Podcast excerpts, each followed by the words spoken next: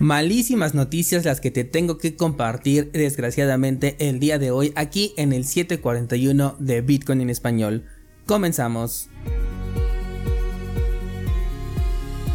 Descentralizados el día de ayer ya no me dio tiempo de grabar, una disculpa porque ya no les avisé, pero les recomiendo que pasen a checar, eh, bueno, a escuchar el space de Twitter que en el que estuve participando el día miércoles en el cuadrilátero. Les dejé el enlace en las notas del programa eh, pasado. De cualquier forma lo encuentran en el grupo de Discord y si no, pues también lo pongo aquí mismo en este, eh, en las notas de este programa del día de hoy para que lo pases a escuchar. La verdad es que estuvo bastante interesante y me dejó pensando con algunos temas que de hecho te voy a compartir eh, no el día de hoy, pero sí a lo largo de eh, diferentes episodios, porque creo que todavía por ahí hay cosas bastante interesantes. Con respecto al precio de Bitcoin, hay poco que reportar, así que yo creo que vamos a pasar directamente con una de las peores noticias que he tenido que reportar aquí en este episodio, y es que han hackeado el bot de LNP2P Bot. Apenas hace un par de días te compartía lo maravilloso que me parecía esta plataforma, lo rápido que fue para mí realizar una transacción en el que apenas eh, unos cuantos minutos fueron necesarios para que esta transacción se llevara a cabo. El dinero fiat ya estaba en la cuenta de quien tenía que estar y los satoshis ya estaban también en la cartera de quien tenían que estar. La verdad es que esta plataforma me gusta bastante y se las he recomendado en un montón de ocasiones. Sin embargo, ahora ya no la vamos a poder usar lamentablemente y no, no sabemos, desconocemos cuál va a ser el futuro de esta plataforma. Aquí nos anunciaron a través de las cuentas oficiales que han hackeado el bot, que borraron toda la base de datos y aquí lamentablemente no se tenía el respaldo correspondiente para poder ponerlo en línea de manera sencilla. Aquí dice que el respaldo que se estaba haciendo se sobreescribió precisamente con la base de datos borrada, así que en este momento no se tiene ningún respaldo. También nos informan que no están seguros si el bot va a continuar ya que el proyecto requiere de mucha dedicación y trabajo. Eh, con respecto a los satoshis que se quedaron bloqueados porque al momento de realizar una transacción en un contrato inteligente se quedan bloqueados estos satoshis durante un periodo de tiempo. Ahí mismo te lo especifica cuando realizas una transacción que estos satoshis serán bloqueados durante un periodo de tiempo y ya sea que se confirme por ambas partes que ya se efectuó la transacción o bien que pase ese tiempo estipulado, bueno pues los satoshis irán a la cartera que necesitan ir, ¿no? Si se cumplió realmente el contrato, bueno pues irán a la cartera de la persona que lo compró y si no se cumplió este trato, como en este caso va a ocurrir porque pues no se puede ahorita interactuar con el bot, pues simplemente los satoshis van de regreso a la cartera. Sin embargo, eh, también aquí nos ofrecen la oportunidad, si es que se te quedaron algunos satoshis y te urge recuperarlos, bueno, pues se ofrece la oportunidad de que le mandes la factura directamente aquí a las personas que están detrás de este bot para que de manera manual ellas la puedan cancelar y recuperes de una manera más rápida tus satoshis. Me da mucha pena la verdad dar esta noticia sobre todo porque este bot lo he estado usando ya eh, bastante, ya me había acostumbrado mucho, ya lo había convertido en mi plataforma favorita para realizar transacciones con Bitcoin de compra y venta con dinero fiat, se los recomendé en muchas ocasiones y bueno pues lamentablemente por el momento no lo vamos a poder utilizar ya le externé aquí a la, a la persona que si en algo podemos apoyar, bueno, pues eh, que nos lo haga saber. Igual si yo a lo mejor no tengo los conocimientos técnicos, pero al menos puedo pasarles a ustedes em, el mensaje, ¿no? Si es que se nos pide alguna clase de ayuda y si alguien dentro de la comunidad de descentralizados tiene pues estas habilidades las puede poner aquí al servicio porque la verdad teníamos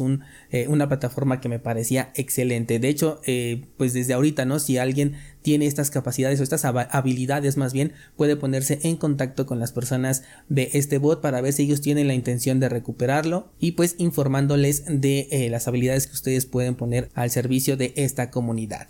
Vamos con otra noticia y tenemos aquí a Block, que es la empresa que hizo Jack Dorsey después de que renunció a Twitter, y es que ha creado una nueva implementación que se llama, no sé si se llamarle C igual, porque es C igual, y que esta se trata de una nueva entidad comercial que tiene como objetivo mejorar la liquidez y el funcionamiento de Lightning Network, que es esta segunda capa de Bitcoin. La intención aquí es eh, abordar los problemas que tiene Lightning Network con el tema de la liquidez, porque ya sabemos que muchas veces no se encuentran canales abiertos con tanta liquidez, que únicamente se puede estar moviendo pues cierta cantidad de, de satoshis y que la gran mayoría de personas pues no corre su propio nodo de Lightning Network ni tampoco abre sus propios canales por lo que se requiere pues de canales digamos que centralizados en los que se, se delega una confianza y a través de ellos pues se realizan la mayor cantidad de transacciones dentro de Lightning Network. Esto es una realidad lamentablemente. También han mencionado los planes que tienen para el desarrollo de una billetera para Bitcoin. Esto también ya lo habían mencionado desde hace pues bastante tiempo. Creo que desde que renunció eh, Jack Dorsey a Twitter se habló de esta cartera, pero por el momento no han dicho gran cosa, pero bueno, en este momento lo que al menos nos actualizan es que siguen trabajando en ella. Y finalmente ya se lanzó la plataforma de Blue Sky que es como un Twitter, pero en este caso va a ser una red descentralizada que va a competir directamente contra Twitter, en este caso también respaldada por Jack Dorsey, la misma persona que estuvo en Twitter anteriormente, y me parece bastante interesante, yo la quiero probar, ya me registré por ahí para ver si me envían la invitación, porque en este momento solo está disponible para dispositivos Apple y solo a través de una invitación. Así que si alguien de aquí de la comunidad tiene una que me pueda enviar, se lo agradecería bastante. Y si no, bueno, pues ya les informaré qué sucede cuando eh, me la hagan llegar. Y si todavía estamos en este periodo de enviar invitaciones, pues se las podré también compartir a través de los medios que ya conocen. Vamos con otra noticia, en este caso quiero hablarte de Trust Wallet, una cartera que es de interacción. Bueno, a mí me gusta llamar las carteras de interacción a las que son tipo Metamask y en este caso Trust Wallet que ya añadió una capa de seguridad porque ahora ya soporta la cartera en hardware de Ledger. Con esto ya vas a poder respaldar tus criptomonedas a través de una llave física que es bastante importante porque de hecho otra de las noticias que les compartí ahí en el grupo de Discord es que se hizo un robo de criptomonedas de una gran cantidad, que creo que 33 mil dólares si no me equivoco a, la cartera de Metamax de una persona. Y esto precisamente ocurre en primera porque no invierten en una cartera en hardware para proteger pues una cantidad que ya es bastante considerable. Yo creo que aquí el gasto o mejor dicho la inversión vale completamente la pena para que no ocurran este tipo de eventos. Y en segundo lugar también puede ser por eh, la interacción que tienen con diferentes plataformas y que no le quitan los permisos al terminar de utilizarlos. Yo siempre les he recomendado número uno que no utilicen ninguna cartera de, interacción como la nota que estamos dando ahorita de Trust Wallet o eh, como Metamask que es prácticamente la más utilizada sin una sin un respaldo en una cartera en hardware porque es demasiado riesgo sobre todo porque estamos hablando de una aplicación para navegador en donde el riesgo es extremo es muchísimo más grande que si la tuvieras instalada en tu computadora.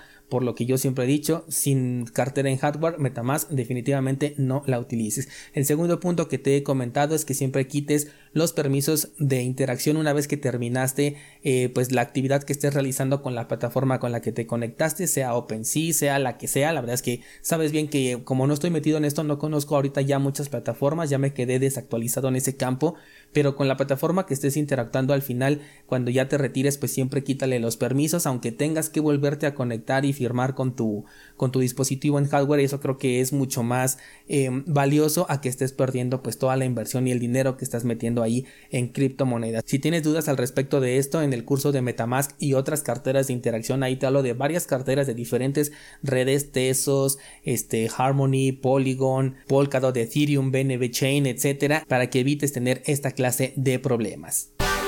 Estás escuchando Bitcoin en español. Si quieres apoyar el contenido, puedes suscribirte a cursosbitcoin.com, donde además tendrás acceso a más de 600 clases dedicadas a Bitcoin y criptomonedas. Si lo prefieres, descarga la app Fountain y recibe recompensas mientras escuchas este programa. Continuamos. Y precisamente hablando de ataques, tenemos una noticia por parte de Trezor, quienes advierten a los usuarios de un nuevo ataque de phishing. ¿Te acuerdas de lo que te comentaba en el último capítulo donde te hablaba de este correo que me había llegado a través de supuestamente Metamask? Bueno, pues en este caso también se han enviado correos directamente hacia personas que pueden tener un dispositivo Trezor. Los atacantes se hacen pasar por esta empresa y se ponen en contacto con las víctimas a través ya sea incluso de llamadas telefónicas, de mensajes de texto, de correos electrónicos y se les dice que ha habido una brecha de seguridad o una actividad sospechosa en sus dispositivos. Posteriormente, pues los hacen llegar a una plataforma que se parece bastante a la de Trezor, en donde te piden, como siempre, tus claves privadas y bueno, pues es así como se lleva a cabo este eh, hackeo. Recuerda que ninguna plataforma te va a pedir nunca tus palabras de recuperación a menos que seas tú el que inicie esta interacción y el que digas necesito recuperar mi cartera. Bueno, pues para eso vas a necesitar esas palabras porque por eso se llaman de esta manera. Pero de lo contrario ninguna empresa te lo puede pedir si llegasen a hackear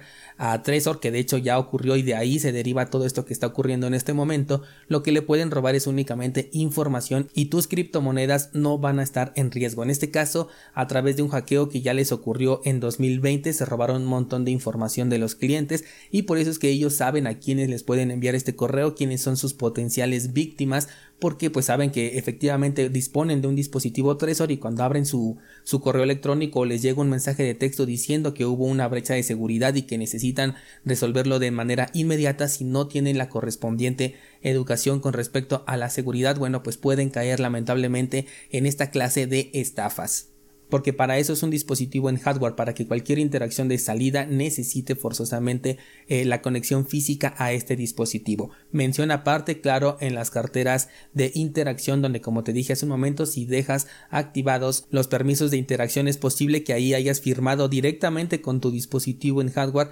una interacción que posteriormente puede terminar en el robo de tus criptomonedas, pero todo es a raíz de una actividad que tú hiciste personalmente y lo firmaste incluso con tu propia cartera en hardware. Y bien, pues así es como vamos a cerrar esta semana con eh, muy malas noticias, la verdad, con este caso de los hackeos, tanto a Trezor y lamentablemente al bot de LNP2P. Esperemos que se pueda recuperar, vamos a ver qué podemos hacer al respecto. Y por el momento, como alternativas, tenemos a Hodul Hodul, tenemos BISC y también tenemos otro bot de Telegram que es el de Robosats. Este también es eh, bastante eficiente, incluso lo puedes conectar a tu nodo de Bitcoin para que toda la interacción sea a través de tu nodo. Eh, sin embargo, la última vez que lo probé no había liquidez aquí en México, pero bueno, de la misma manera que te decía en LNP2P Bot, la liquidez la aportamos nosotros, por lo tanto, eh, pues te invito a que vayamos a este tipo de servicios para que ahí vayamos colocando órdenes de compra y de venta y de esta manera incrementemos la liquidez en los servicios peer to -peer que tanta falta nos hacen. Muchas gracias por estar aquí y que tengas un excelente fin de semana.